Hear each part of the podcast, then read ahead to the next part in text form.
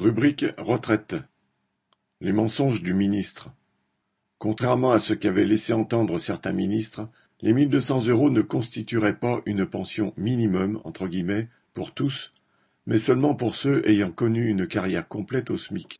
La mesure annoncée reposerait sur une revalorisation d'au plus 100 euros du minimum contributif (MICO), qui ne concerne que les pensions de base des salariés du privé partant à la retraite sans décote.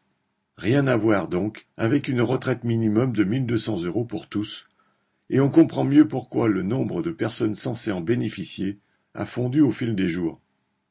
Le ministre du Travail Dussopt avait d'abord prétendu que sa mesure concernerait 250 000 salariés actuels et 40 000 de plus chaque année.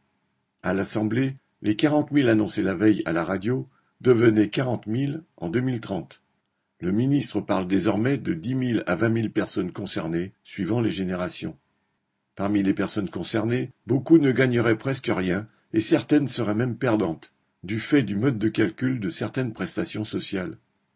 D'après le ministre de la Santé, huit allocataires sur dix du minimum vieillesse, l'ASPA, touchent aussi une pension au minimum contributif. Si ce dernier augmente, l'ASPA diminuera d'autant. Les retraités concernés n'auraient pas un sou de plus en poche après la revalorisation, l'État ayant pris d'une main ce qu'il leur a donné de l'autre. Pire encore, des retraités touchant à la fois l'ASPA et les aides au logement, APL, verraient leurs revenus diminuer, une même augmentation de la pension pouvant faire baisser à la fois l'ASPA et les APL. Une pension de 1200 euros brut par mois ne permettrait pas aux retraités d'avoir une vie correcte en ces temps de flambée des prix, mais même cette promesse se révèle n'être rien d'autre qu'un tissu de mensonges. Sacha Camille